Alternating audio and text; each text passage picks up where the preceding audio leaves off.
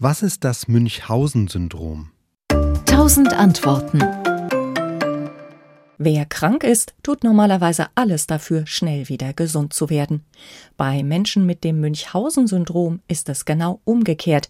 Sie wollen krank sein und ziehen mit erfundenen Leiden durch die Arztpraxen.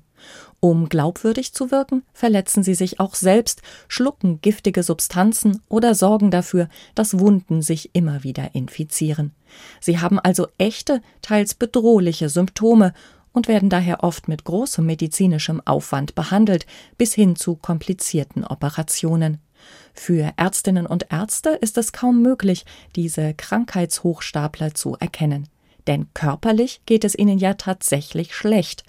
Und wenn doch mal jemand Verdacht schöpft, verschwinden Patienten mit Münchhausen-Syndrom und bitten einfach anderswo um Behandlung. Ständiges Ärztehopping gehört zum Krankheitsbild. Es gibt einen wichtigen Unterschied zu Simulanten.